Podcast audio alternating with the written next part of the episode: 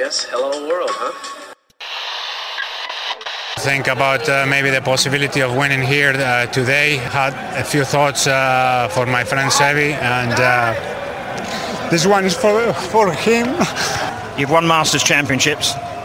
Where does this rank in your list of achievements? Number one.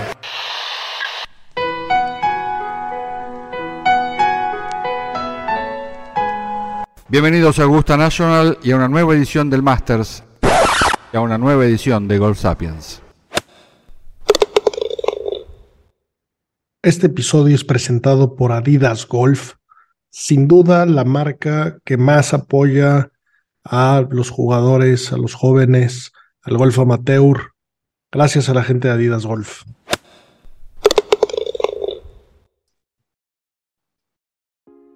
Hola amigos, bienvenidos a Golf Sapiens, episodio 99. Esta semana tenemos una entrevista con un personaje espectacular, un profesional de golf, hice el gran error de, llamarlo ex profesional y, y, me equivoqué rotundamente. Rafa Larcón, un gran golfista, mucha gente lo conoce por haber sido el coach de Lorena Ochoa, doña Lorena Ochoa, pero bueno, también tuvo una carrera espectacular, por ahí jugó varios US Opens, eh, la es que entramos en bastante detalle, estuvo muy divertida. Y, bueno, pues antes de eso hay que, hay que repasar un poquito lo que pasó este fin de semana. El buen turco se coronó, eh, pues vimos las bonitas vistas de Pebble Beach, lo poco que vimos. Sammy, Sebas, Pichón, ¿cómo vieron? Hola, ¿qué tal? ¿Cómo están? Bien, pues sí, que muy buena entrevista. Este, ahorita ya la, escucharán completo y les platicaremos un poquito más de lo que no grabamos. Qué bien por Abraham, ¿no? Qué, qué, buen triunfo, qué, solidez de rondas, ¿no? Qué, bien jugó. Nuevamente, lástima de los horarios indignos que nos toca para nosotros desde México para poder ver las transmisiones. Y pues de Pebble Beach vimos un frío de pastorela, ¿no? Nada más. Sí, totalmente. Y la app de Asian Tour también es una cagada. Está mejor la de la gira mexicana, sin duda. Eh, pero, pero como dices, este, muy, muy merecido y también eh, le urgía a Abraham algo, algo así, ¿no? Porque la verdad es que había tenido un bajón en su juego, no lo habíamos visto muy, jugar bien en, en el live el año pasado y, bueno, pues con un, con un buen field se llevó el triunfo, ¿no?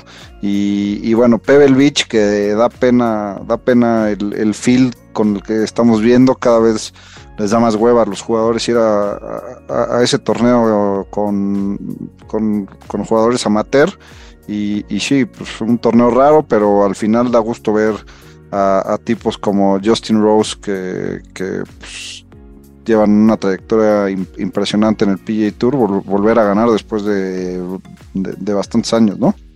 Sí, vimos a, Abraham que torneazos echó, este, indiscutible que tenía que ganar desde el primer día dominando el, el torneo y de acuerdo, Pebble Beach deja muchísimo que desear, ya es completamente una exhibición, este, de lo poco que, que pude ver, nada interesante, pero como dice Sebas, pues tener arriba a Justin Rose siempre será bueno. Sí, pues bueno, eh, Rose llevaba cuatro años sin ganar, la verdad es que no, no creo que nadie hubiera pensado ni siquiera que tuviera posibilidades, y dentro de las opciones de quienes podían haber ganado ese torneo, aunque no estaba en el radar, supongo que todo el mundo está contento, ¿no? Un hombre conocido, un ganador de Mayor, un, jugador que acaba de agarrar su lugar para la Ryder. ¿Creen que esto es más que suficiente? Yo creo que sí, ¿no? Con el poco menú de opciones que tiene. Eh, yo creo que podría ser. Eh, y bueno, y por otro lado, dato curioso, eh, jugó con unos fierros King Cobra que probó el martes, el martes de, de la semana del torneo. Eh, él, hace muchos años había jugado con, con King Cobra y, llegó con el representante. Le dijo, oye, me han hablado bien de los fierros, déjame probarlos. Fue a pegar ahí unas bolitas y poco después llegó el coach con el rep y le dijo, oye, a ver, pues cámbiale la vara y cámbiale los grips. Se lo sacó al campo y, ganó. No, no es la primera vez, ¿eh? ¿Se acuerdan cuando firmó con Honma? Que, que ganó el, el Farmers, pues mira, le, viene bien eh, estrenar bastones al buen Justin Rose. Eh, y bueno, y, ganó Rogers, ¿no? Eh, dentro de los del, del Pro-Am, pues es Pro-Am, pues por lo menos hay que, hay que darle pues su, su galardón al, ganador. Aaron Rodgers, que ya no juega mucho americano, pero pues bueno, para el golf se, está poniendo bueno. Y, creo que si, si quitamos este torneo de, ser un torneo más del PGA Tour y se vuelve más eh, un torneo de, de, amateurs, como ver, ver un agarrón entre Gareth Bale eh, y Aaron Rodgers, pues puede estar interesante, ¿no? Si, si dejamos de esperar lo que esperábamos de, un torneo de PGA Tour, pues bueno, eso, eso está entretenido, ¿no? Y, que les cadeen los, los profesionales a los, a los amateurs, eso, eso estaría divertido. Sí, creo que sí. Sobre todo ATT creo que es quien tiene que levantar la, la voz, ¿no? O sea, no, no, no puedo ser de los mayores patrocinadores de todo el tour y que mi torneo, además de meritando un campazo, ¿no? O sea, Pebble Beach además de toda la historia que tiene. ¿Por qué lo demeritas? ¿Porque está pinche el torneo? O sea, porque el torneo el o el campo, sí. Sí, porque el fin es una mierda. O sea, eh, ayer lo platicaba, a ver, pobre Justin Rose que ganó un torneo desangelado. ¿Y por qué desangelado? Pues porque nadie lo estaba volteando a ver el torneo, entre que se les atrasó por el clima y demás. Pues, Terminaron el lunes. es un torneo que no llama la atención verlo, ¿no? Sobre todo, y mira, más nosotros como mexicanos durante el fin de semana estás más pendiente de lo que está haciendo Abraham, de lo que puede estar haciendo este, Justin Rose. Qué bueno por él, merecidísimo, sí, desde 2019 no ganaba, también en el Farmers en, en California, pero la, verdad es que es, un evento que, que, no atrae, que no atrae público. Yo veía ayer algunas imágenes en repetición porque no lo vi en vivo. O sea, el grupo final traía una galería de 40 personas bueno, también el lunes, ¿quién coño? Bueno, yo sé. Aparte de que Pelvis está en medio de nada, o sea, sería la banda que, vive ahí, yo creo. Y, les tocó muy mal clima. Pero en general es un torneo que, que como torneo por el field debe mejorar, ¿no? Sobre todo si, lo, si el patrocinador es ATT y si lo van a seguir haciendo en Pebble Beach. Creo que merece un, un evento más digno. La otra cosa también es, a mí me aburre mucho estos torneos que que rotan campos, ¿no? Que no solo se juegan eh, en un solo, en un solo campo, pues, juegan un día Monterrey Península, otro día Spyglass y, otro día Pebble, y repiten Pebble el último día, pero eh, creo que lo hace complicado porque depende mucho el clima que te toca en cada campo, eh, el resultado que puedas llegar a tener para pasar o no el corte, ¿no? Entonces, pues, la neta que creo que sí deberían de cambiar el, e, e, el, formato de este torneo, como dice Rocha, ¿no? Eso que mencionas de la rotación de campos, antes de 1990 era uno de sus super fuertes, porque en esa rotación estaba Cypress Point, que muchos hablan de que es la, la joya de, de, Alistair McKenzie, ¿no? El que, sí, eso se vuelve otro, otra cosa, ¿no? O sea, si vas a jugar a Cypress Point, pues está chingón. O, verlo en la tele. Claro, claro. La razón por la que la quitaron fue porque tienen un tema de tenían, tenían, no sé si actual, eh, gente de color no podía jugar ahí, ¿no? Entonces, pues, pues digo, es un tema que ya nadie quiere hablar. Por ahí Shane Bacon, que, que empezó a colaborar con la gente de Friday, lo mencionó, me pareció súper interesante. Eh, pero bueno, sí, es, es como el unicornio de campos de golf, pues con, con, la tecnología actual y las tomas actuales, pues sería una, una maravilla poder pues, ver ese campo por todos lados como se ve ahora, ¿no? Eh, pero bueno, sí, me, me, pareció interesante sobre ese punto que mencionaste, que sí, totalmente de acuerdo. Estos campos que rotan, como el de Amex eh, y el mismo Farmers, que cambian entre North y South, tienen pues ahí un sabor agridulce, ¿no? Sí, de acuerdo. Yo también creo que es un, un, desperdicio tener un torneo de estos en un campo, en un campo así, un campo de US Open, un campo que va a volver a tener US Open para un torneo prácticamente de, de exhibición. No es comparar, pero el field que tenemos esta semana en el Waste Management, en TPC Scottsdale, contra lo que vimos en Pebble Beach. A mí bueno, claro, pero porque ya son elevated events, ¿no? Por eso. Pero sí estaba mucho mejor el field de, del Asian Tour. Eso, eso es un golpe duro para el Completamente ¿eh? de acuerdo. Eh, Completamente mucho mejor field. Es más, muchos nombres. Yo te diría que desde el, desde el Sentry no había habido un field tan bueno como el del Asian el resto de Hawái. y, porque el Sentry fue el Elevated Event también. O sea, como que se creo que al final es lo que va. A eso creo que va el PGA. A, que la gente siga y los propios jugadores quieran ir solamente a los Elevated Event. Sí, creo que. Te van a dar 20 millones contra 5 a repartir, ni la pienso. Y déjate, déjate la lana, ¿eh? porque, porque en muchos casos también eso se menciona. Pues ahora son, son mini majors, digamos, ¿no? Pero también es mucho más difícil. Entonces, si quieres con las reglas del juego actual, si quieres ganar el, la FedEx Cup, pues te conviene jugar estos que ganó Justin Rose, porque, porque pues ganas puntos donde compites con menos gente, ¿no? Eh, o con gente de menos renombre. Claro, que, que, también nos debería preocupar que Speed ni pintó. Nos debería preocupar que Cam Smith no hizo el corte por mucho en el Leishan o, fue con flojera. Que aparte Cam Smith anunció el nuevo nombre de su equipo, ¿no? Ya, ya están anunciando nombres de equipos, ¿no, no vieron por ahí? Sí, por ahí los, los Firewalls cambiaron, no cambiaron de nombre, como nos había dicho Carlos por aquí.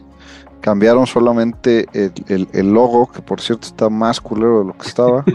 Este, pero, pero bueno, sí, de acuerdo con eso y, y, yo creo que las televisoras también deben estar preocupadas porque no, no, tengo el dato claramente, pero, pero creo que los ratings de estos torneos no están siendo nada buenos. Eh, creo que sí, mucho menos gente está viéndolo. Y, y, obviamente se van a elevar con el Waste Management, que tenemos un super field. Pero, pero yo creo que el PA Tour tiene que evaluar bien lo que está haciendo, ¿no? Ya bueno, que recordemos que este año es de transición, ¿no? El 24 veremos ya un poco más. Pero bueno, eh, bien por Anser. Un millón de dólares ganó. Eh, sabemos que no, no, les importa el dinero, no es el premio, pero qué rico acompañar del triunfo y un triunfo ante un field. Digo, Cam Young estuvo detrás de él a solo dos golpes. Lucas Ebert también estuvo muy cerca. Eh, y bueno, un trofeo que, necesita construir un, nuevo barn en su rancho para ponerlo, ¿eh? porque está gigantesco. Qué bien por el turco, ganó de principio a fin. Eh, Cuarto triunfo como profesional. No dejó que nadie eh, estuviera ahí metiendo mano, así que, bueno, espectacular. Y pues bueno, algo que se tiene que mencionar también. por ahí salieron unas imágenes de, de una modificación que le hicieron al al Swillicam Bridge de San Andrews eh, y la gente se ofendió. Por ahí apareció en, las redes sociales de Golf Sapiens un post de los comentarios de la gente que estaban indignados. Eh, ¿Qué opinan del tema? Ya, lo, ya quitaron el, el patiecito que le habían puesto. Sí, el poder, sí, sí, pero porque la gente de las redes Sociales. El poder de las redes sociales. Tenían su razón, ¿no? ¿Cuál era, ¿Cuál era la razón para ponerle ese como glorieta ahí de piedra en la mitad de la nada. sí, se una rotonda. ¿Cuál Lo que salieron a decir fue, fue que se estaba puteando demasiado el, el pasto de San Andrews y que tenían que poner eso. Ahí como todo, como, todo mundo se sube y todo el mundo pasa por ahí, eh, estaba lleno de lodo. Me imagino que lo hicieron por eso. Y al final, pues, a la vista estaba espantoso, ¿no? O sea, le hubieran puesto algo diferente y, pasaba, pero estaba espantoso y, qué bueno que ya lo quitaron, ¿no? pero bueno, o sea, también, también era, era, o sea, como que luego juzgamos muchas cosas. No creo que nadie se haya despertado y dicho, ay, cómo jodo hoy al mundo y a San Andrews. No, mira, vamos a ponerle esa mamada al puente.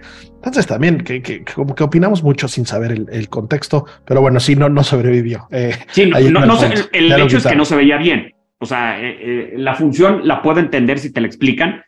Estéticamente era horrible. O sea, le puedes poner, como dicen en el norte, un zacate ahí distinto, ¿no? Es uno que aguante más los, el, el piso, o sea, hasta un artificial. Eso se veía horrible. O sea, parecía como para que cruzaras en carrito y dieras la vuelta en uno. No, estaba horrible. Claro, pero también no hay, no hay, no hay tanga que nos acomode a todos, ¿no? Porque si ponías un artificial, ¿cómo le hacen eso a Sanant? ¿Cómo, cómo, cómo, cómo? Y bueno, y, y, y, por el otro lado, pues tenemos ahí a Augusta, que no le pregunta a nadie nada nunca. Y ahora vamos a ver eh, un Masters con el 13 con 35 yardas más. A ver qué tanto pintan, ¿no? Mucha obra, mucho ruido, 35 yardas, pues a ver si, si realmente complican demasiado el asunto. Compras de terrenos adyacentes, o sea, todo un desmadre. Yo creo que para la distancia y que, que juegan actualmente no va a cambiar mucho. Están pegando hasta fierro 7 de segundo tiro, ya 35 yardas quedas o no, un tiro de salida en un par 5, el segundo tiro les va a cambiar mucho. el, que cambia no es la salida, el que cambia es el segundo, ¿no? Habrá que ver qué tanto. seguramente tiene una explicación muy congruente de por qué 35 y no 52 o 17. pero pues, habrá que verlo, ¿no? Y como dices, la verdad es que ningún Chile nos acomoda y, de todo nos vamos a quejar y casi siempre lo que hacen en Augusta lo festejamos. Así, así de vendidote somos todos. Y bueno, y por último, antes de pasar la entrevista, ¿vieron, ¿vieron el último hoyo de Daniel Gavanis, el que ganó en el, en el DP World Tour? iba ganando por tres y echó el mejor doble bogey de la historia, la echó dos veces al agua, el drive lo echó al agua, luego pegó una madera 3 a la par 5, la volvió a echar al agua, eh, un, un, tipo que si no ganaba no, no hubiera tenido la fuerza de Jan Van de Bell y se tiraba de cabeza a las piedras, yo creo. ¿eh? Si, no, si no lo pudieron ver, por ahí se los pondremos en las redes sociales eh, de Gold Sapiens, que si no la siguen, se están tardando. Pues bueno, muchachos, pasamos a la entrevista con Rafa Larcón. El día de hoy tenemos el gusto y el honor de estar acompañados por Rafa Larcón, ex profesional mexicano, coach, eh, diseñador de golf, un hombre que, que, conoce todo, que ha pasado por todo. Mi querido Rafa, ¿cómo estás? Gracias por acompañarnos. Gracias, gusto estar con ustedes en este gran podcast que, que ya he tenido la chance de seguirlo, pero te voy a hacer una corrección. Eso de ex profesional no, ¿eh? Sigo siendo profesional aunque ya, aunque ya no compita tanto. Ok, ok, es correcto, perdona ahí. O sea, ya no me regresan mi estatus de amateur ni de chiste. Así es de que, no, no, orgullosamente profesional de golf, porque eso es lo que hago, estar en, la industria del golf y me dedico 100% a los temas que, de golf y mi vida y mi ingreso todo está alrededor de lo que hace, hago con golf. Totalmente, Rafa. Y pues antes que nada también te queríamos agradecer de parte del podcast este, pues, todo lo que has hecho por, por este deporte en México. Creo que es uno de los de, lo, de los principales anclas de, que el deporte en nuestro país haya, haya crecido, de que ahorita tengamos eh, el, la realidad que tenemos con el golf mexicano, que creo que estamos dentro de los mejores países con mejores representantes y, bueno, también eh, fuiste pieza fundamental de la mejor deportista que hemos tenido en la historia, que es, que es Lorena, ¿no? Y, y tú como profesional también, pues creo que diste, diste buena batalla por ahí. Eh, pues, un gusto tenerte por aquí, Rafa. Gracias, encantado. Ya sabes, este, todo lo que sea por el golf en México, vamos a darle duro hasta que, hasta que dejemos de, caminar. Buenísimo. Oye, Rafa, ¿y, cómo empezaste? Digo, tenemos varias preguntas preparadas para ti, pero, pero ¿cómo, cómo, ¿cómo fue tu inicio con el golf? ¿Cómo decidiste convertirte en profesional y seguir siendo profesional? Eh, ¿por, ¿Por dónde empezó toda la historia? Bueno, este, mira, tengo 64 años. Te puedo decir que tengo 64 menos 9, 55 años de jugar golf. Yo empecé a los 9 años, como todos los chiquillos inquietos. Gracias a Dios que mi papá jugaba golf, mi hermano Ricardo también y mi hermano José Luis Mayores, como yo jugaban. Y pues de chiquito uno por estar con los hermanos mayores, ahí quiere estar. Pero yo me encontré con el golf porque, porque era diferente a cualquier otro deporte. Era un deporte, no era de equipos, era individual y a mí me gustaba más el tema individual. Entonces, luego, luego me encontré bien, me di cuenta que pues era algo que podía entrenar, porque yo entrenaba fútbol y front tenis, jugaba mucho, pero, pero esto me gustó mucho desde el primer día porque dije, este es el tipo de deportes que a mí me gusta hacer porque si, si lo hago bien, mejoro. Nomás yo soy responsable de que las cosas eh, y de los resultados dependen de mí. Entonces es un deporte que me acomodó desde el principio y hasta la fecha me sigue acomodando porque sigue siendo el mismo principio de si hago las cosas bien, las cosas van bien. Si las hago mal, yo soy el único responsable. Entonces empecé jugando gol de chiquito la competencia, como a todos, me empezó a llevar más allá de Guadalajara. El primer torneo lo jugué en Monterrey, el famoso torneo Norte-Sur, que a lo mejor ninguno de ustedes se acuerda que es el Norte-Sur, pero hoy se llama Interzonas. Y luego el Nacional Juvenil en el, en el Club de Golf Chapultepec, cuando tenía precisamente creo que 10 años, 11 años. Y de ahí me fui recorriendo todos los torneos de aquí de México y luego me impulsaron a que fuera a jugar un torneo que se llama el Junior World en San Diego. Cuando tenía 13 años, me fue muy bien, quedé en la categoría de 12, 13 años de entonces, quedé en lugar, por ahí creo que como el noveno, y pues me piqué muchísimo. Y los bastones me fueron llevando a lugares totalmente desconocidos e inciertos, como fue la universidad, Oklahoma State University, hice mi carrera amateur, me consolidé ya como amateur, muy buena carrera amateur, tuve ahí la... Eh, en mi carrera en Oklahoma State ganamos dos veces el NCAA. Creo que ningún otro mexicano ha podido hacer eso. Y yo quedé en mi último torneo en segundo individual, perdón, tercero individual. Entonces, pues hice una muy buena carrera amateur. Después decidí buscar el ingreso del golf en el profesionalismo y me hice profesional de darle. Y ahora sí a todo el mundo.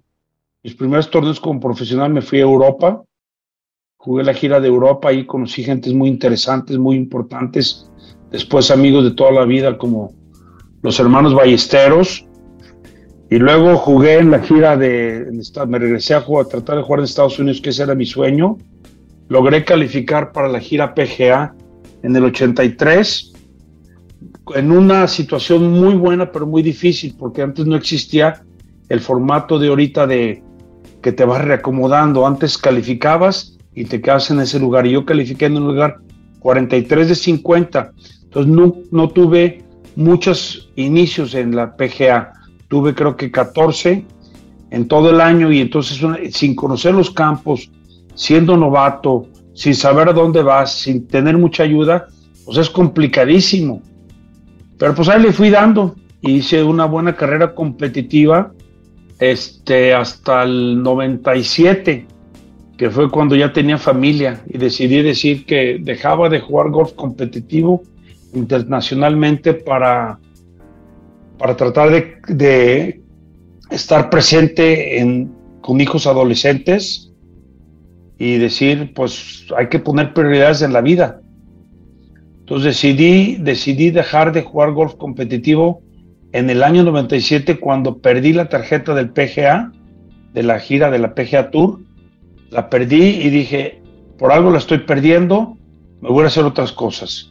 Efectivamente me fui con la ilusión de empezar a, hacer diseño de campos de golf, pero se me atravesó un proyecto que sin darme cuenta se había estado, este, había estado creciendo y que era eh, este, Loreno Ochoa, que mientras yo estaba jugando muy bien desde los, desde los noventas, había una niña que me estaba viendo entrenar, me veía crecer, me veía y, se me acercaba mucho, y yo no me estaba dando cuenta que le estaba enseñando sin tener que enseñarle, simplemente ella me veía y después pues nos hicimos muy amigos y ahí empezó mi vida con Lorena Ochoa. cuando yo dejé de jugar fue cuando consolidamos una relación de ayudarle más por diferentes razones. Entonces así fue como empecé esa parte de la carrera. Entonces le seguimos y pues ya ahorita estamos en 97, ya vamos en el 2022. Entonces mi vida ha sido en diferentes cosas del golf, eh, muy interesante, de competidor. Luego me hice coach de Lorena y de otros jugadores que quiero muchísimo. Y ahora donde estoy es en el tema de diseño de campos de golf. Sigo siendo coach de jugadores de alto rendimiento Sigo haciendo ahora también lo que son programas de capacitación para instructores para poder trascender más en el conocimiento. Y pues todo lo que tenga que ver con golf me gusta, incluyendo ahora que pues también hasta apoyo a la federación desde, desde, desde los consejos que nos ha invitado Fernando Lemenmeyer. Entonces por ahí va mi ruta más o menos. ¿Por dónde le damos? Oye, Rafa, bueno, ahí ahí estás pecando este, eh, de algo, porque dejaste de competir a nivel internacional, pero yo me acuerdo, yo siendo infantil, quien dominaba la gira Benson and Hedges eras tú. O sea, a, nivel nacional sí seguías compitiendo y no le dabas chance a nadie. Hubo muchos años pues que la dominaste hasta que, y, también me acuerdo mucho, pues que, que eras el único mexicano que había jugado en el PJ, que, que nosotros como golfistas, pues veíamos a nuestros pros de campos y todos te veían a ti para arriba, ¿no? Yo creo que después de ti, hasta que estuvo Esteban Toledo, no, no, hubo un mexicano en la época que a mí me tocó este, vivir y, jugar golf infantil y juvenil, pues eras tú la única referencia y pues jugabas los abiertos, jugabas, digo, la gira Benson Hedges, me acuerdo que la dominabas, no nada la ganabas, la dominabas Y eso que en esa época era difícil enterarnos, ¿no? Todo era por las revistitas que regalaban en los clubes, no, las vendían, Golf Digest en español no existía, la gringa era complicadísimo, era casi una suscripción de regalo de tus papás de Navidad. Y, y, sí, y sí seguiste, o sea, tuviste muchos años aquí en México compitiendo muy bien en una gira, pues que al final hoy es lo que tenemos en la gira profesional de México, que, que ha avanzado muchísimo creo que, que gracias a, jugadores como ustedes que, que durante los 90 le dieron, inclusive con los años que no hubo gira, tenemos la gira que hoy hay, ¿no? En México. Sí, fíjate que acabas de pegarme en un punto muy débil. Te explico por qué. Hazte cuenta que mi carrera competitiva se borró cuando me convertí en el coach de Lorena.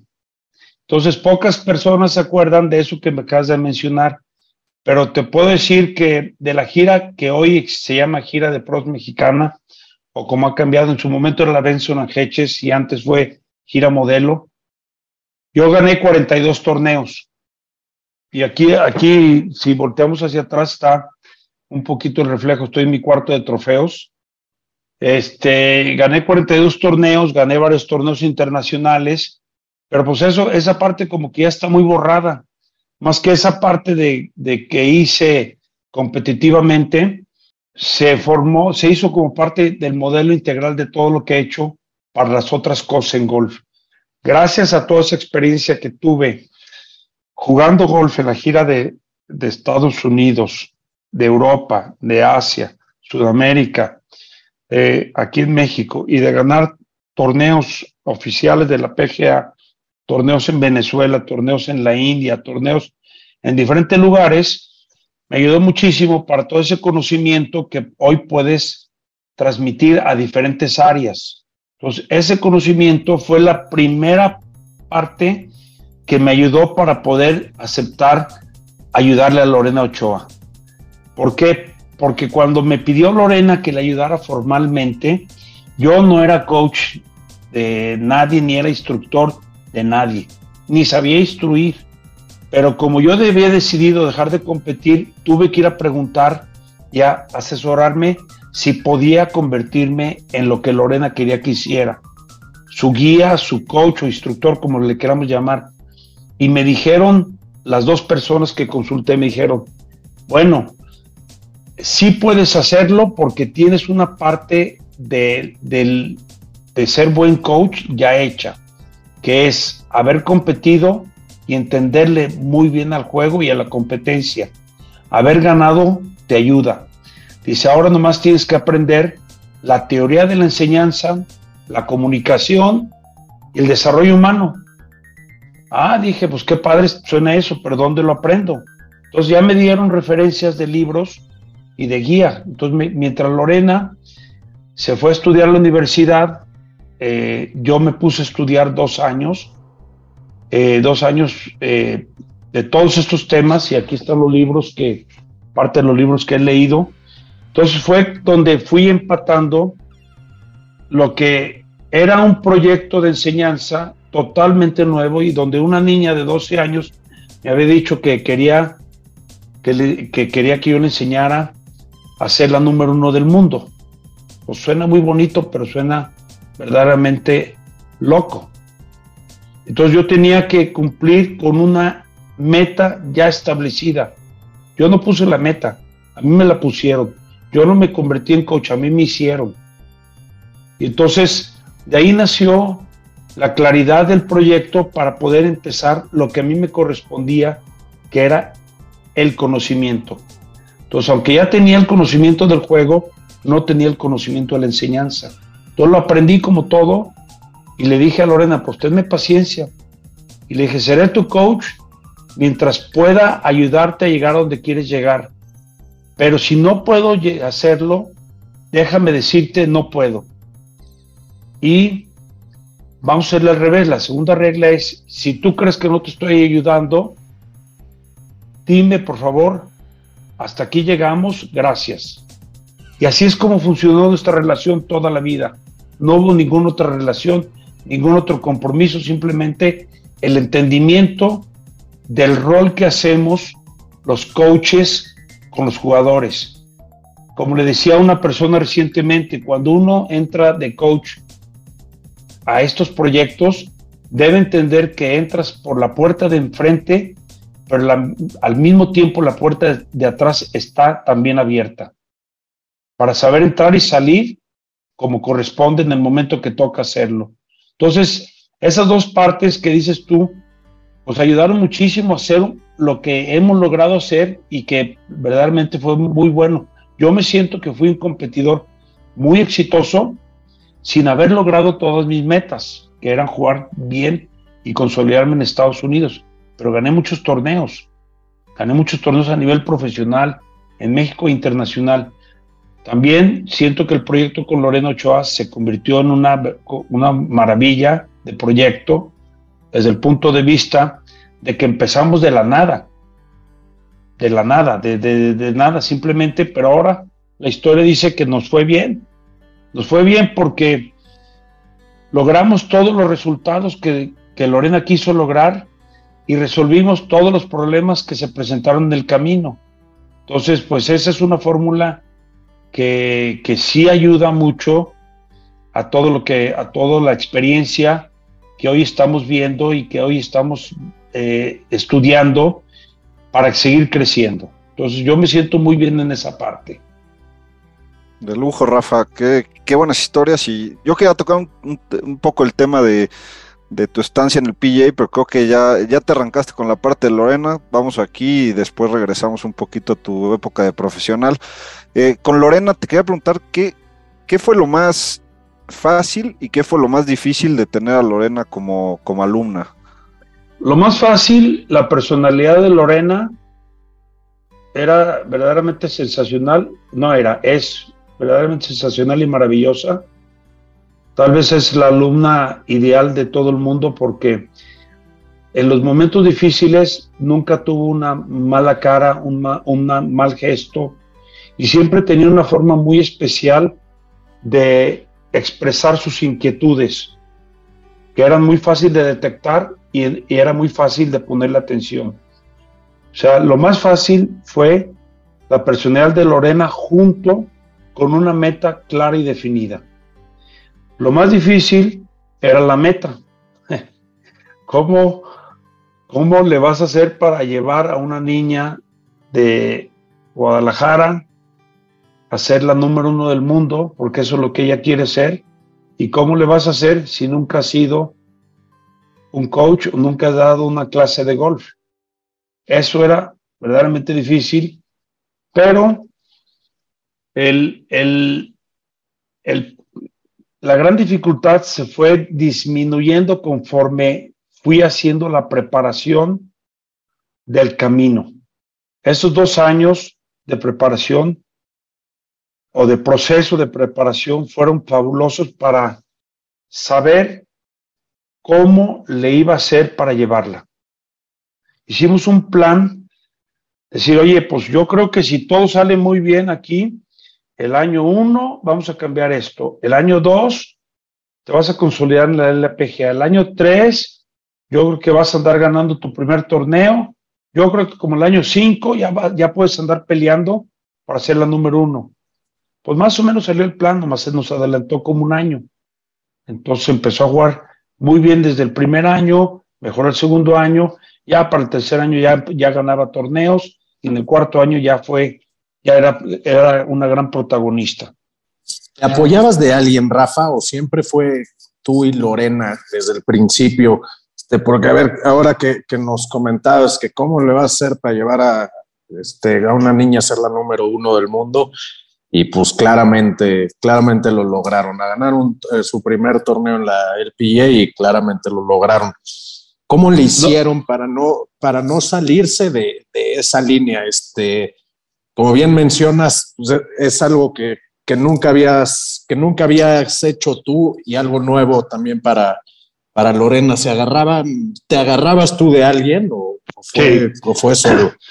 En, en, en, mi compromiso con Lorena y conmigo mismo siempre fue, si yo no lo sé hacer, déjame acercar a alguien que lo sepa hacer mejor que yo.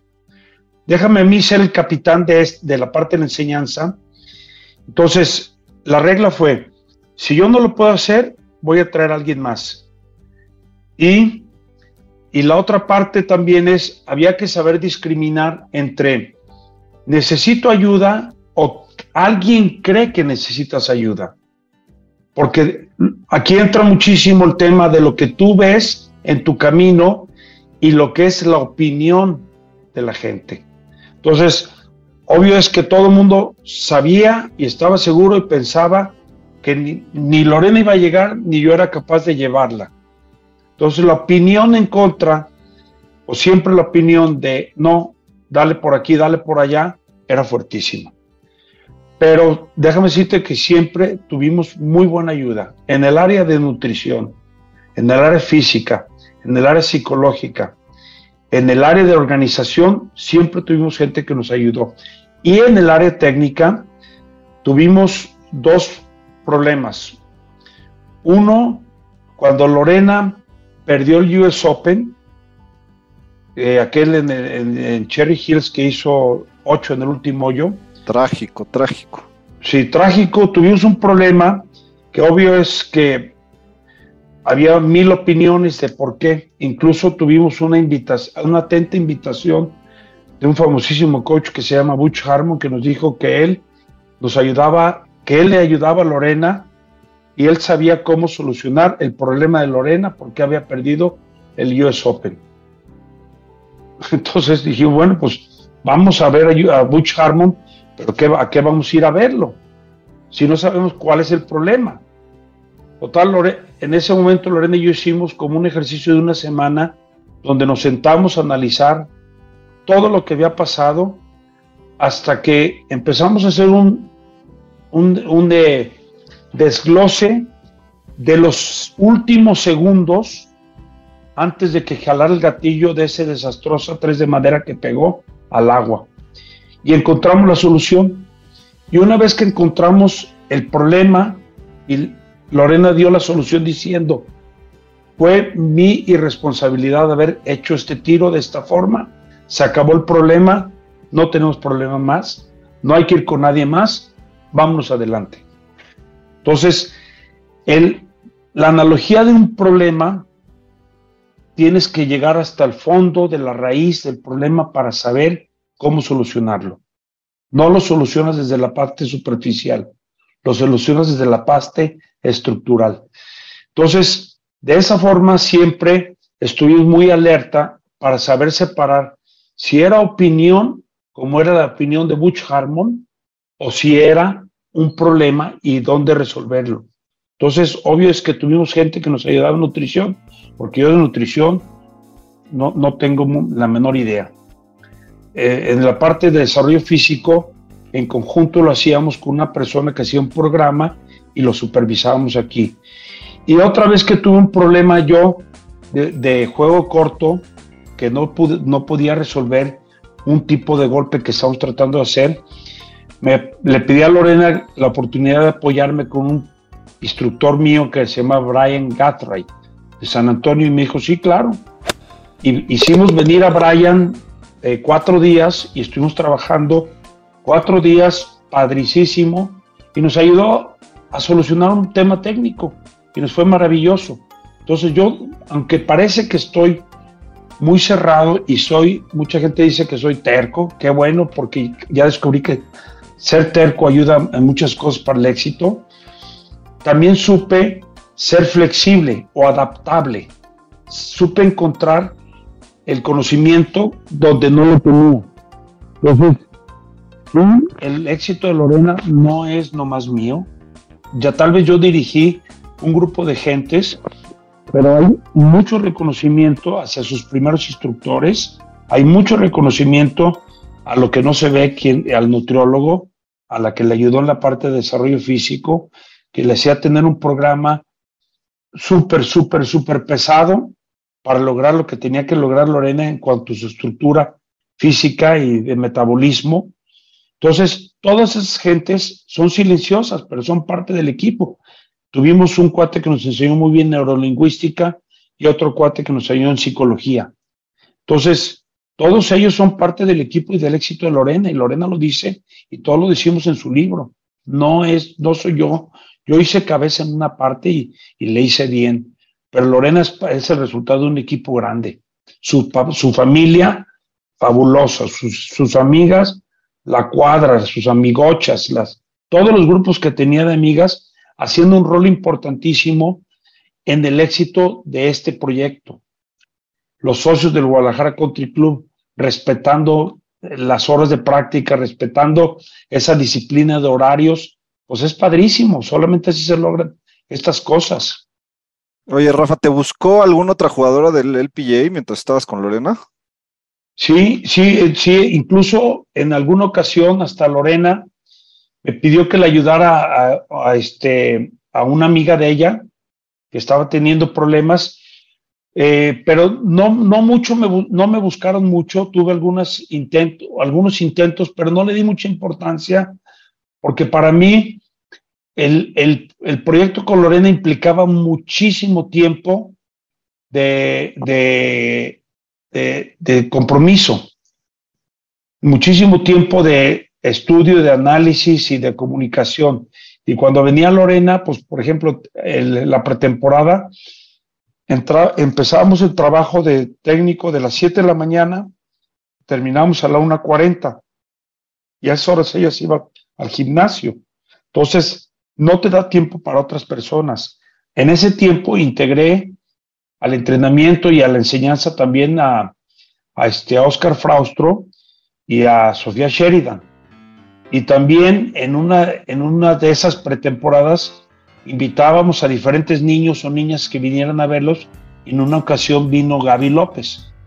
Gaby López aquí fue donde conoció bien a Lorena y donde se hicieron tan amigos. En una, en una, en una invitación que estuvo una semana con nosotros acá en Guadalajara. Entonces, sí es como nos gustaba hacer las cosas, pero siempre, siempre hubo mucha gente detrás de Lorena y este y no, el éxito no, no, el reconocimiento no nomás es para mí, es para muchas personas y eso siempre lo hemos dicho. Oye, Rafa, este, este verano en, el, en el British Open, que fue el 150 en San Andros, ahí es, estuvo Golf Sapiens por ahí, y, bueno, pues es un, un, momento espectacular, un lugar espectacular.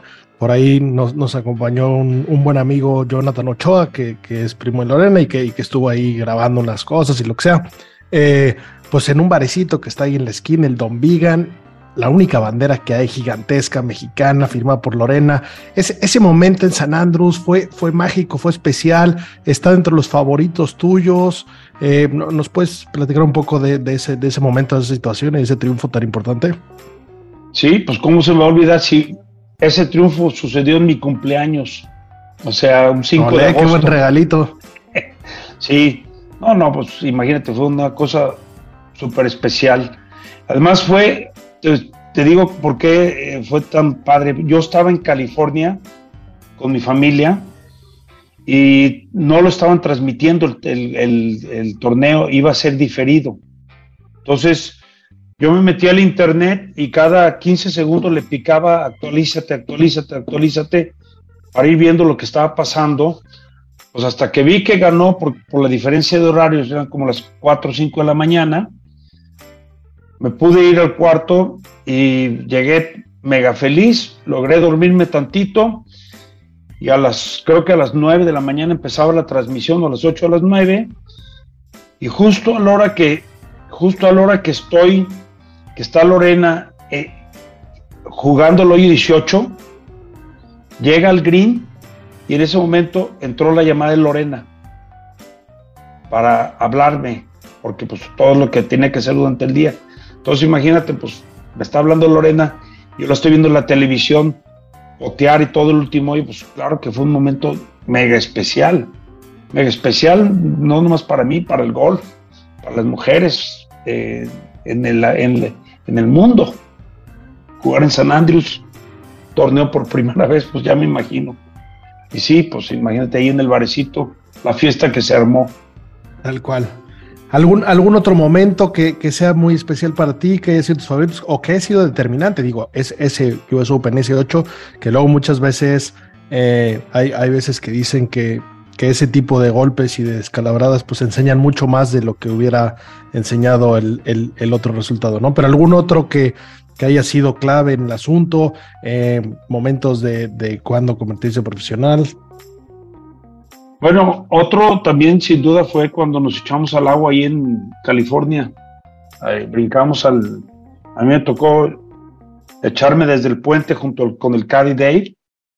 Brincamos a la, famosa alberquita que hay ahí. Entonces, pues ese también fue muy especial porque pues ahí, ahí también no nomás iba la tropa de Lorena, sino que mis hermanos que siempre me apoyaron en mi carrera en todo, fueron varios de ellos, entonces estábamos una gran tropa mexicana que, ya le habíamos advertido al director del torneo que si, que nos este, que si ganaba Lorena, pues que la alberca se iba a llenar de muchos mexicanos y cumplimos. con Lorena tuve una, una cantidad de historias fabulosas, fabulosas, todas muy enriquecedoras, porque la verdad Lorena es una persona bellísima. Tiene un carácter muy bonito, una familia muy bonita, muy unida, muy alegre y muy aventureros y muy atrevidos. Todo eso ayuda a decir, a entender por qué Lorena es, eh, ha sido tan exitosa. Entonces, es una persona muy definida en sus metas y es una persona que empuja, empuja, empuja, empuja a que se realicen las cosas. Rafa, ¿qué sentiste en, el día que la, que la meten al Salón de la Fama, echó un, gran speech. Creo que nos emocionó mucho a todos. El que no eche lágrima ese día este, pues, no tiene sentimientos y, fuiste, eh, mencionó varias veces ahí, ¿no? Sí, ahí estuvimos también. Este, yo lloré creo que por 40 minutos ahí en el salón, pero luego seguimos llorando de emoción ¿Por qué? Pues porque aprendimos también que, por lo menos yo aprendí que en el, golf lo jugamos por las emociones y los sentimientos que nos genera. Entonces, así como a mí me hizo llorar el golf de rabia, me, hace llorar de felicidad. Este, te voy a decir, por ejemplo, ayer en el torneo de juntas, se pasó un video de pues un poquito de Lorena y de todo eso, y pues Claro que me emocioné, claro que, este, me, sigue removiendo.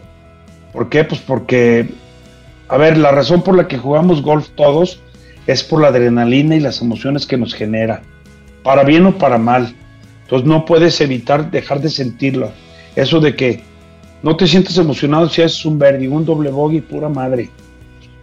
Hay que saber vivir la emoción que te genera y hay que saberlas controlar. Y cuando se trata de llorar, hay que llorar. Sí, de acuerdo. Oye, Rafa, ¿qué has, pensado si, si en este momento volviera a empezar ese proyecto con la tecnología actual, con todos los trackmans, con todas las nuevas maneras de entrenar? Eh, ¿Hubiera sido muy diferente el camino? ¿Se hubieran parecido los resultados? ¿Hubiera sido más fácil, más difícil? Mira, eh, que, me has hecho una pregunta que no tienes idea cómo me has pegado en el clavo. Pero te voy a decir, honestamente no creo. Y no creo por dos razones. Primero, por la forma de aprender de Lorena. Al ser una persona muy visual, ella dependía del video, no dependía de las otras tecnologías que hay. Segundo, Lorena y yo hicimos una fórmula que sigue siendo la fórmula es no vamos a crear dependencias, vamos a crear interdependencias. Tercero, la tecnología, que es buenísima, puede tener eh, problemas encerrados que ni tú mismo te das cuenta. Genera dependencias, porque al ratito o muchos jugadores hoy en día dependen de que una máquina les diga si el ángulo está así, si el spin está así, si el vuelo está así, etcétera, etcétera. Entonces, mi fórmula, y yo lo voy a seguir defendiendo, es primero hazte bueno sin la dependencia de la tecnología. Después usa la tecnología a tu favor, pero nunca dependas ni de tecnología ni de personas, porque el golf es una estructura de decisión propia de jalar el gatillo, de ejecutar con las sensaciones del jugador en el momento. Y a mí que me dicen que, yo no uso tecnología, yo te puedo decir que las primeras cámaras digitales y de video las tenía yo. La primera cámara de alta, hay unas cámaras Polaroid que disparaban ocho fotografías en secuencia, altísima velocidad, todavía la tengo. Y luego la primera cámara digital que filmaba en alta velocidad, 200 cuadros, 240 cuadros por segundo, que lograbas detenerla y avanzarla de, de cuadro por cuadro, la compré en Hong Kong. Entonces, a mí la tecnología me gusta muchísimo. Lo que detesto es hacerme, hacerme depender de la tecnología. Entonces, hoy en día, yo sigo diciendo, es que no se necesita la tecnología para escorear bien. Se necesita para aprender a tener un poquito de información. Pero es un error creer que para tirar 66 necesitas de un trackman o de un KBS o de un X o de un psicólogo para que te diga cómo pensar. Necesitas haber hecho tu propia estructura, conocerte, confiar y sobre eso darle. Entonces, tengo mis sentimientos eh, este, encontrados con respecto a la tecnología. Yo no uso Trackman, no uso Trackman. Entiendo muy bien el vuelo de la pelota, entiendo muy bien lo que pasa en impacto.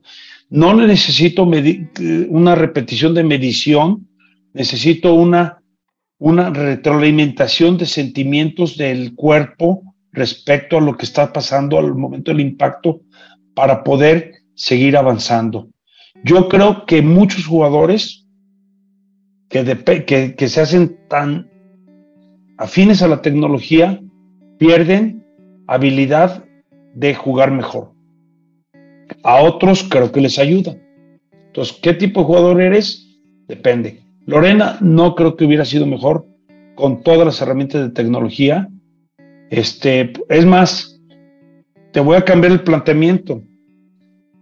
Sin la tecnología de antes y con la tecnología de hoy, no ha habido una jugadora mejor en la LPGA. O sea, ninguna jugadora de hoy en día, ni Lidia Co, ni Brooke Henderson, ni la que me pongas, que tienen toda la tecnología en su casa, en su estudio, en esto y lo otro, han mejorado lo que Lorena hizo. Entonces, yo defiendo mi punto.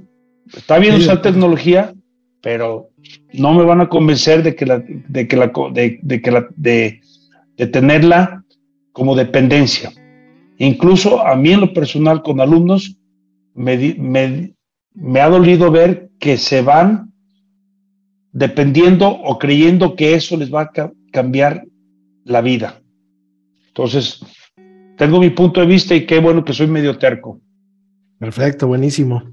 Oye, Rafa, y, volviendo un poco a, ti y a, preguntas ya de golf, ya un poco de historia, eh, ya la pasamos.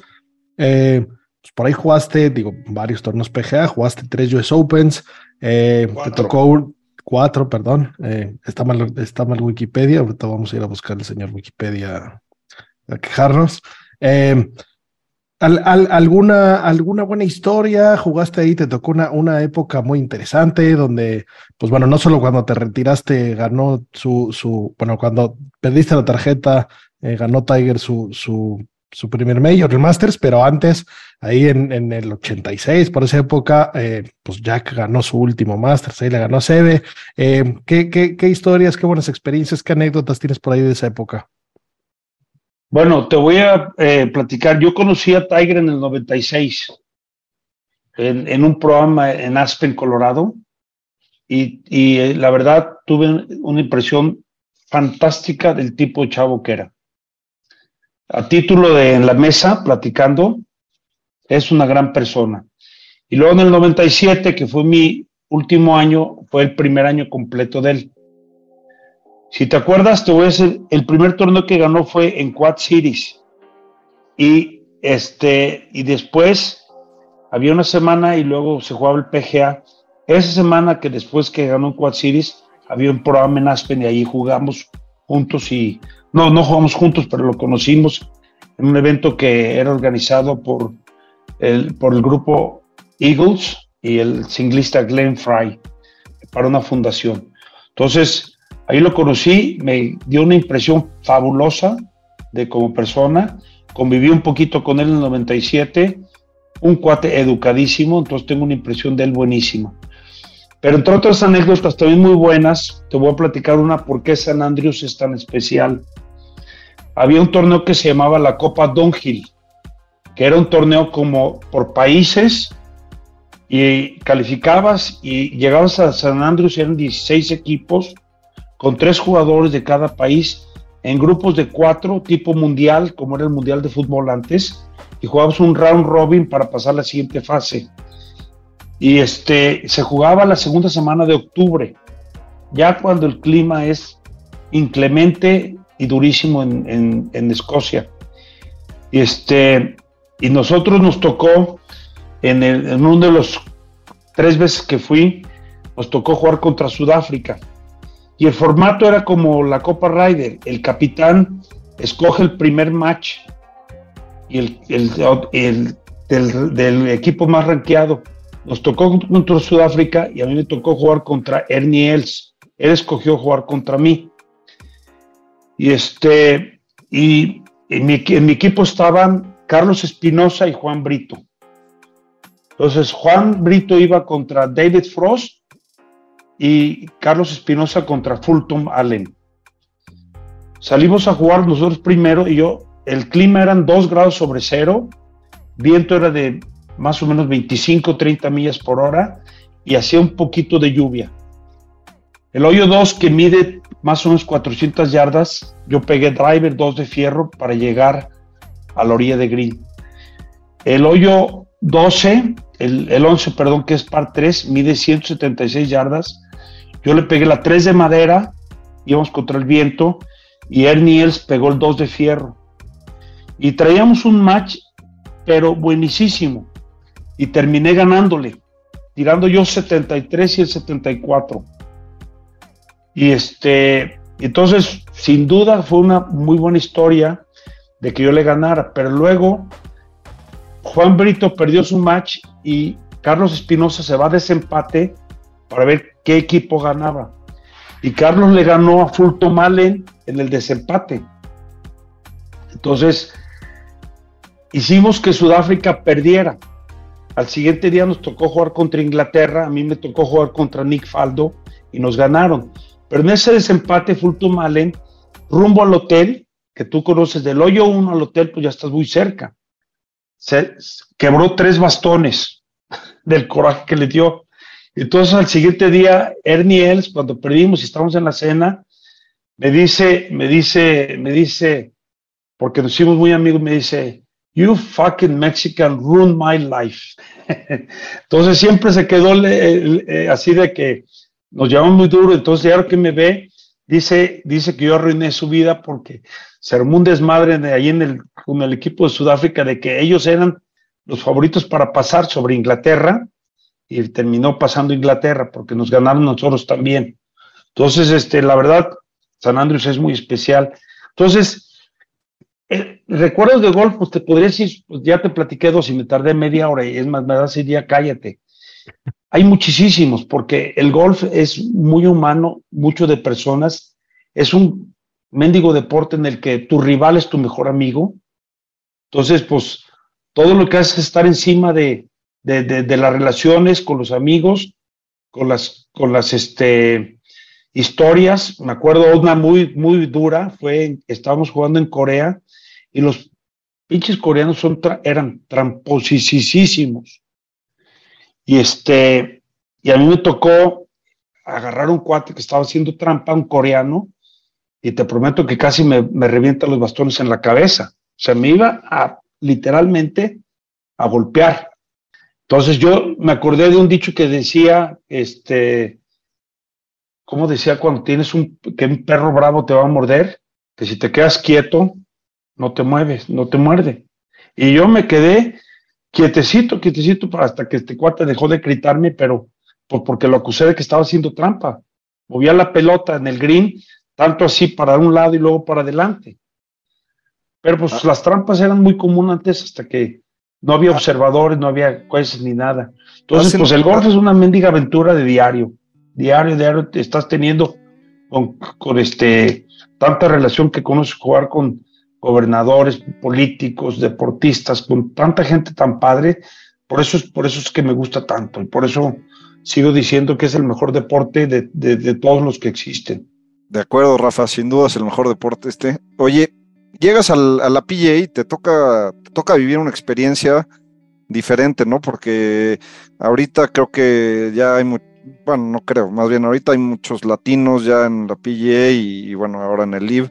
Eh, pero a ti te toca pues una época donde había pocos latinos, donde, donde todo el tema era mucho más cerrado, digamos, y, no había tanta infraestructura para nosotros para, para poder ir para allá.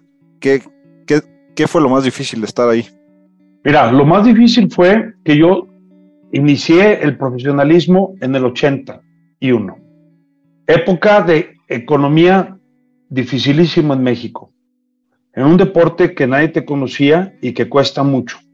Lograr los apoyos iniciales para poder lanzar mi carrera fue muy difícil y lo logré gracias a que hubo 12 amigos de Guadalajara que, que aportaron 5 mil dólares cada uno para que yo pudiera detonar mi carrera. Entonces, con eso pude arrancar y sobrevivir, pero luego se hizo muy complicado porque había devaluaciones, no había comunicación. Yo tratando de hacer una vida familiar. A ver, ponte a pensar, yo le hablaba a mi novia, que era mi esposa hoy en día, una vez a la semana. Cuando me iba a jugar a Europa, la llamada por teléfono desde Inglaterra me costaba lo mismo que una noche de hotel. O sea, hoy todo es gratis, todo es fácil, todo es esto, ¿sí? Entonces, o es, y es diferente. Entonces, los años en los que yo me hice en, el, en, en, la gira, pues era picar piedra, era mexicano. Los mexicanos éramos raros, bichos raros jugando golf en un deporte de americanos, ¿sí? Hacer amigos, gracias a Dios por haber estudiado en Estados Unidos, lo, aprendí a ser amigos americanos y amigos europeos. Entonces tenía muy buena relación, trataba ya relación buena con todos y con los mejores jugadores buscaba acercarme. Tuve chance de convivir con Lee Treviño, en alguna ocasión con Tom Watson. Entonces, eso es lo que hace bien bonita la vida de un golfista. Ayer me preguntaban, oye, ¿la vida del golfista es glamorosa? Sí, es glamorosa y es preciosa el 80% del tiempo y si te va bien. Hay un 20% que es muy difícil, ¿por qué? Porque va asociado a mucho viaje, a muchos momentos de soledad, a muchas, a muchas adversidades.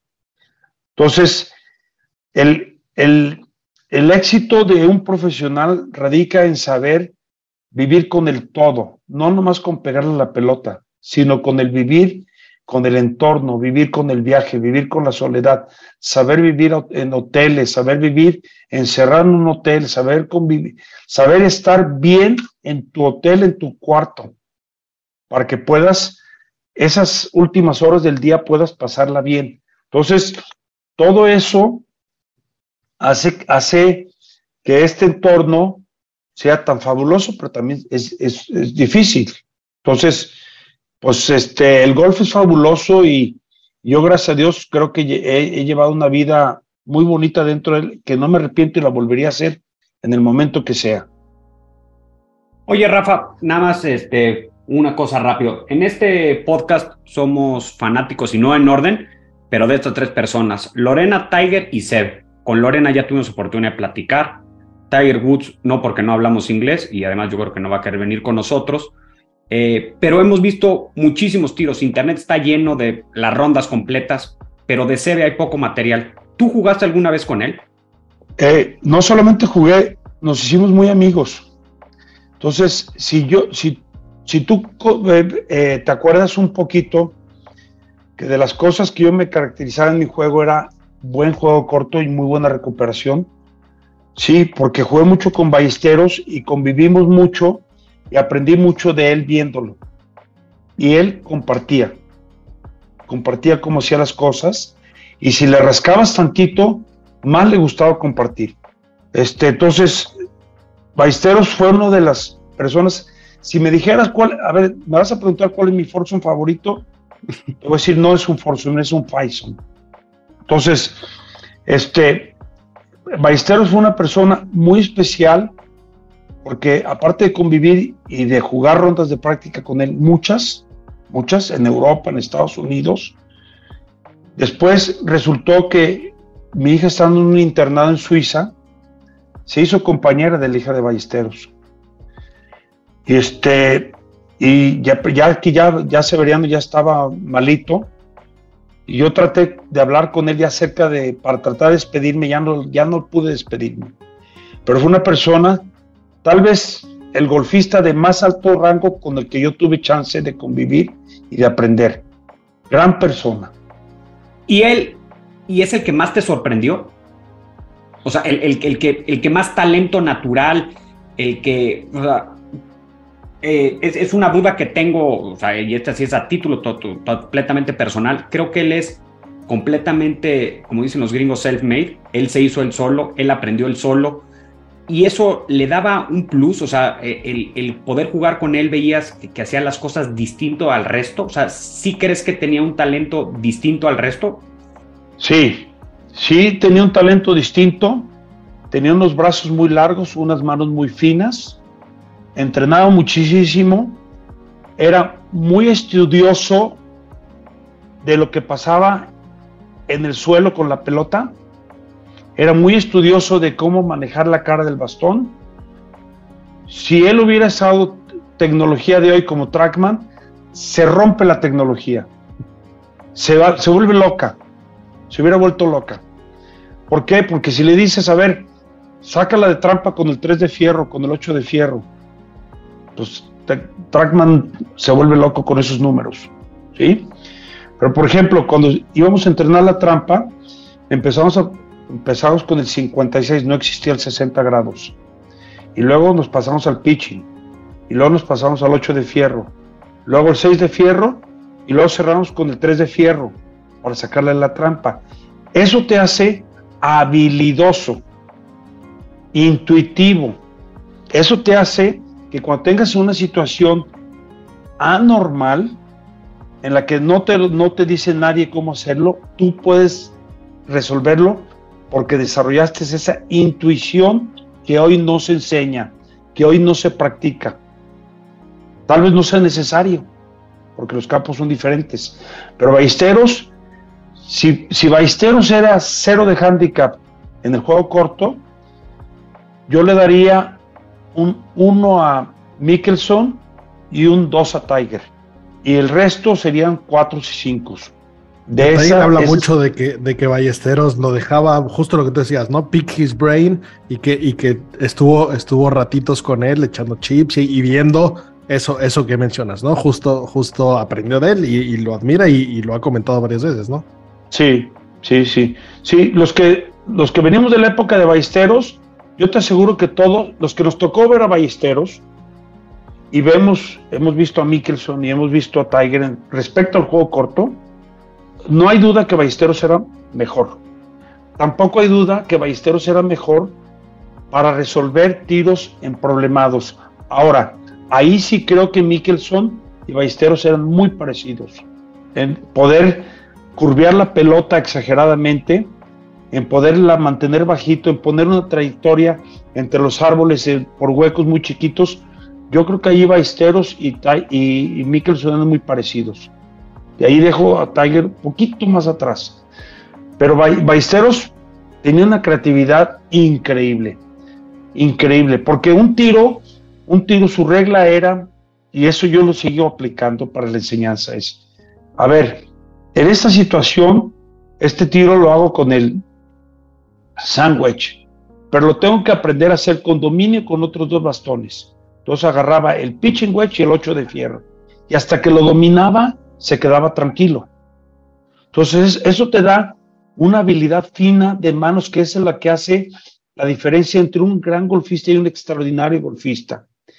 Es el que tiene esa fineza para poder definir momentos especiales, en circunstancias especiales, y con una creatividad que el otro no vio, que el otro no vio. Por ejemplo, ahorita yo, enseñar esa creatividad, y no sé si vieron que yo acabo de subir un, un, este, un tip ahí en Instagram, porque me acordé que eh, este, me mandaron un video, Oscar Fausto aprovechando, yo ponía mi mano así a la, izquierda y él tenía que hacer aterrizar la bola con un sándwich en mi mano suavecito. Entonces, ese tipo de creatividad es el que tienes que tener para ser diferente a lo que eran, a lo que eran, a lo que es el, el entrenamiento ordinario. Y vuelvo a decir, la tecnología te hace ordinario, la creatividad te hace extraordinario. Pero Ballesteros, ni respetos. Su Majestad Severiano. Oye, Rafa, pues bueno, gracias. Antes, antes de, terminar, que la verdad es que nos podríamos quedar horas platicando aquí contigo, Golf. Eh, nos interesa saber tu opinión de Liv. Aquí, aquí hablamos mucho del tema.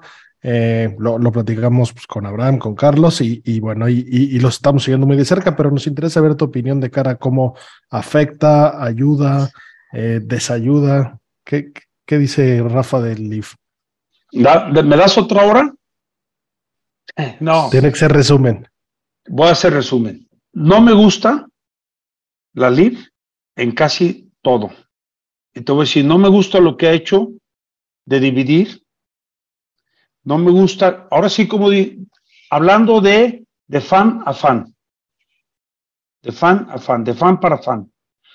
No me gusta que, que la estructura del golf, que es poder ver a los mejores jugadores constantemente todo el tiempo, nombres y todo, ahora los, los tenemos separadones. Segundo, no me gusta que comparemos lo que no es comparable. ¿Qué no es comparable? El PGA Tour o la estructura tradicional que tenemos de cómo hemos visto el golf, compararla con un otro tipo de torneo que no se parece al, al, al tradicional. O sea, te lo voy a decir de una forma que suena un poquito para este podcast. Yo veo el PGA Tour como fútbol de 11 y veo la LIV como golf de 7, fútbol de 7. O sea, no son comparables. Entonces, lo primero que a mí me gustaría es entendamos que no hay que comparar lo que no es comparable. Ahora, no me gusta que en el que no se hayan podido poner de acuerdo para darle una buena cabida a la liga y traer un producto nuevo al golf. Eso no me gusta. Me hubiera gustado que se hubieran puesto de acuerdo.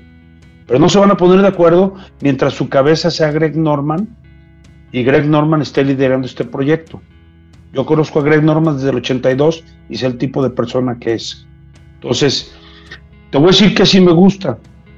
Me gusta que con el tiempo pudieran llegar a organizarse otra vez y tener productos separados y diferentes. Ahora, a mí, si en mi tiempo hubiera llegado la LIV y me ofrece irme a la LIV, me hubiera ido corriendo a la LIV, porque si no, me hubieran matado en mi casa.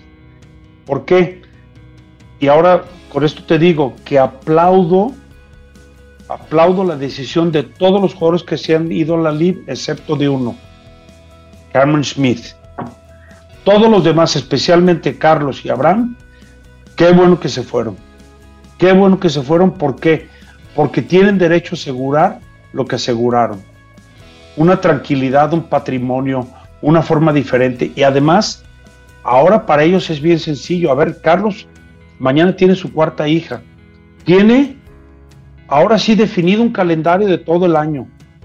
Ya no tiene que andar viendo si acomoda o no acomoda. Él ya tiene 16 torneos que tiene que jugar y está bien fácil organizar la vida de un profesional. Abraham, que le encantan los negocios, que se meta a hacer más negocios. Pero la perspectiva de la LIB, el modelo de la LIB es diferente al PGA Tour. Uno es competitivo, otro es un espectáculo que tiene todo el derecho de ser y que lo único que se asemeja es que se juega golf en los dos, pero no se comparan. Si yo fuera el del, si yo fuera el organizador de la Libo tuviera una opinión, ¿sabes qué les hubiera dicho? Perfecto, hagamos competencia de equipo, hagamos los dos equipos y olvídense de lo individual. Aquí lo único que cuenta es el, el equipo y entonces sí, los jugadores se preocupan porque el equipo esté en forma. Y entonces sí se hace una verdadera competencia y yo pongo a jugar a los cuatro jugadores del equipo en el mismo grupo. Y entonces sí, un grupo va allá, otro grupo va acá y todo el mundo va tratando de hacer el mejor score. Eso sí sería un modelo bonito, pero están tratando de como mezclar cosas, como dicen que no están tratando de competir. Claro que están tratando de competir, pues se llevaron a golfistas. Entonces, hay muchas cosas que no me gustan y ya las dije y, y las sigo defendiendo y las defenderé mientras no las vea diferente. Lo que no me gusta es ver mi golf dividido. Lo que no me gusta es no poder ver a, a los mexicanos en, en los mejores foros. Y la League no es mejor foro que el PGA Tour o que, o que los torneos grandes. Por más de que me la pongas, no es lo mismo. Los mismos 48, que de los 48 hay 20 que ya están saliendo como jugadores, ya, ya no tienen tanto, tanto nivel, como tener 140 y tantos jugadores hambrientos todas las semanas. Porque acá no tienen asegurado nada y en la League tienen asegurado todo. Esa estructura diferente, pues. Entonces, ese ha sido mi tema de argumento y si tú has seguido, yo he estado con este tema. Yo quiero que la LIB le vaya bien, porque si le va bien, le va a ir bien al golf. Pero ahorita la forma en la que entró, a mí no me gusta. Sí, de acuerdo. Ha, dado mucho de qué hablar el, el este, pues, te puede gustar o no, pero, pero creo que sí. Eh, uno, eh, el tema de la división, creo que fue más un tema de, del PGA que, que, que del LIV, el LIV en un principio creo que sí querían eh, tener, y, y, y, yo creo que sí son formatos que pueden estar, o, o, o, o tours que pueden estar juntos y, y, pueden participar. La PGA fue la que se cerró. Eh, y después. No, no, estoy de acuerdo, no estoy de acuerdo con lo que, con lo que dices. Pues, te, explico, un poquito. El PGA Tour tiene una estructura que yo te la puedo decir, yo fui miembro del PGA Tour y la conozco y no ha cambiado. El PGA Tour es una organización non for profit, en la que los dueños del PGA Tour, ¿sabes quiénes son? Los jugadores. Entonces, a ver, los jugadores hicieron una, una reglamentación para que funcionara su organización y los jugadores aprobaron las leyes que existen en el PGA Tour y nombran un comisionado que se obliga a cumplir esas leyes. ¿Dónde está? ¿Dónde está que el PGA Tour no le da lugar? Lo que pasa es que los jugadores o la organización quiere hacer que el PGA Tour cambie sus leyes. Y si no las cambias a las buenas, te voy a hacer que pienses cambiarlas a las malas. Entonces, ese es el modelo de negocio que hizo la LIV. Ah, si no lo haces a mis reglas, yo te voy a forzar a que lo hagas. Ese es Greg Norman. Eh, de acuerdo, claro, pero tampoco nunca, nunca Jay Monahan nunca habló con él, nunca lo recibió, ¿no? Y ese non-profit también es curioso que de repente haya encontrado 200 millones de dólares nuevos para repartir, que bien no, por ellos a ver, te por explico, los jugadores, ¿no? Te, te, explico. A ver, el PGA Tour tiene 800 millones de dólares en reserva ahorita. ¿Sabes qué se hace con ese dinero? ¿Sabes por qué tiene 800 millones de dólares? Porque tiene que tener en reserva 30% de sus activos en reserva, en cash. O sea, si quieres sacar la cuenta, el PGA Tour vale al menos 2.500 millones de dólares. Pero tiene que por ley, non for profit, tener 800 millones de dólares en cash. Ok, sí, de acuerdo. Y la verdad es que, digo, somos, somos fans, de, fans de los dos lados. Eh, aquí sí, sí, somos pro-live porque, porque creemos que, que, está trayendo ojos nuevos, ¿no? Somos muy pocos los locos que estamos dispuestos a ver cuatro días, ocho horas la televisión. Los que no veían el golf no lo iban a empezar a ver. Y este tema, formatos, más, más digerible, equipos, eh, pues creo que está interesante. Y por otro lado, en, en, en América del Norte, como estamos nosotros en México, pues es, es, muy fácil ver el golf, ¿no? Tenemos el horario muy, muy cómodo, pero pues la gente de otros países, eh, de otras regiones, en Europa, por ejemplo, eh, yo ahora vivo en España y es dificilísimo verlo, me tengo que poner unas desveladas importantes. Y pues tú crees que la gente aquí no quiere ver a Ram, pero bueno, todo, todo está hecho por los que le hicieron, ¿no? Yo creo que, yo creo que está divertido, yo creo que sale lo mejor y, y ojalá y se convierta los majors bueno, en, un, en un verdadero lugar donde se miden los mejores y no un torneo más, ¿no? Te voy a dar mi pronóstico.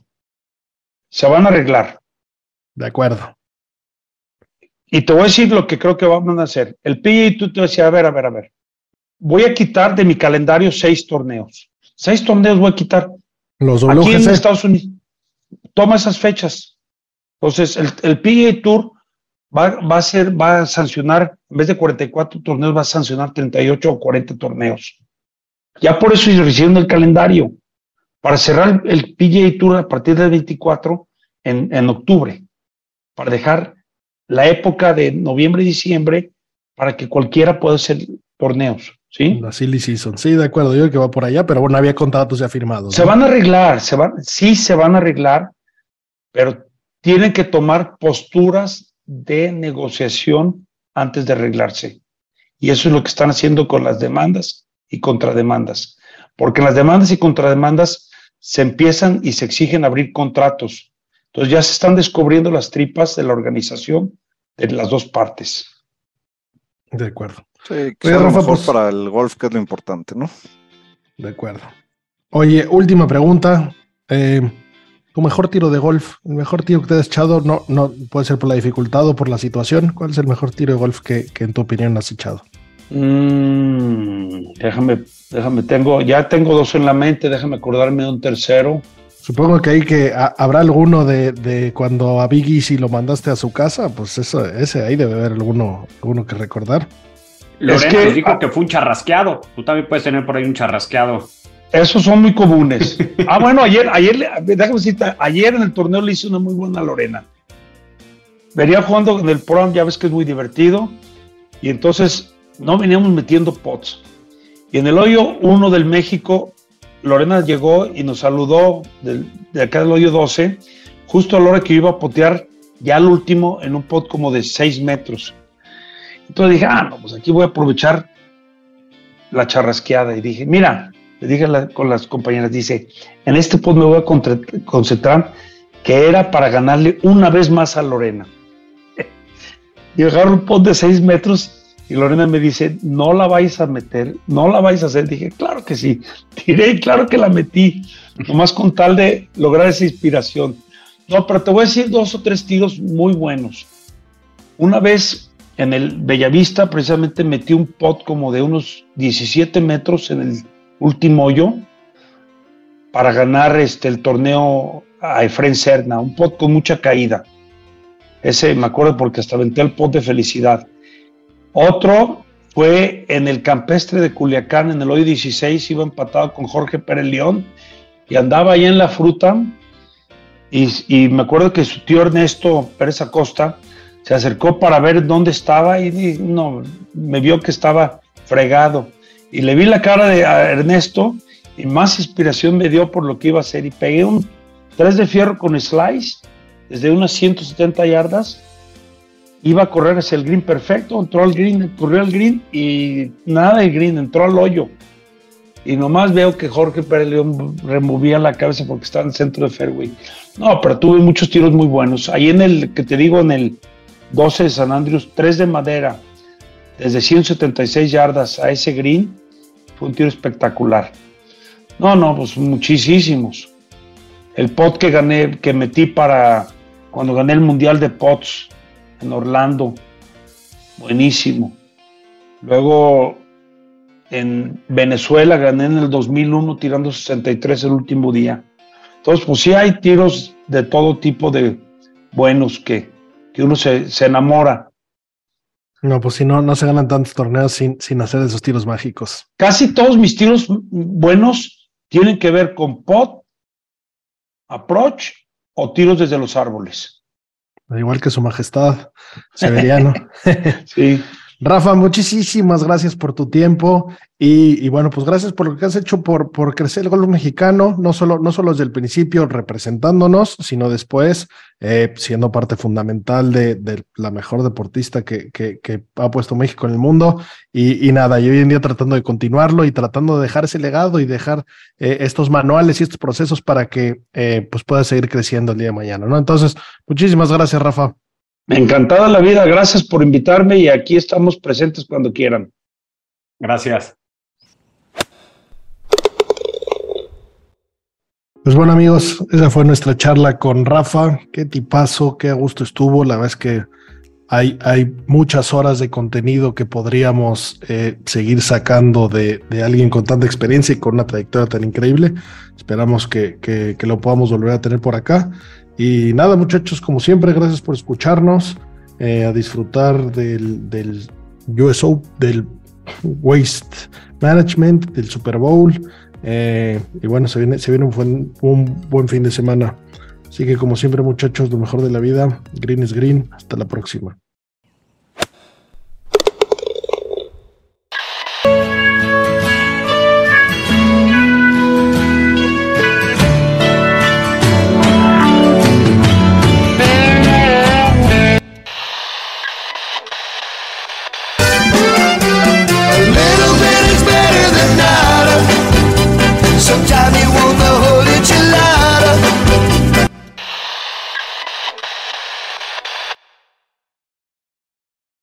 Lucky Land slots, you can get lucky just about anywhere. This is your captain speaking. Uh, we've got clear runway and the weather's fine, but we're just going to circle up here a while and uh, get lucky. No, no, nothing like that. It's just these cash prizes add up quick. So I suggest you sit back, keep your tray table upright, and start getting lucky. Play for free at LuckyLandSlots.com. Are you feeling lucky? No purchase necessary. Void where prohibited by law. 18 plus terms and conditions apply. See website for details.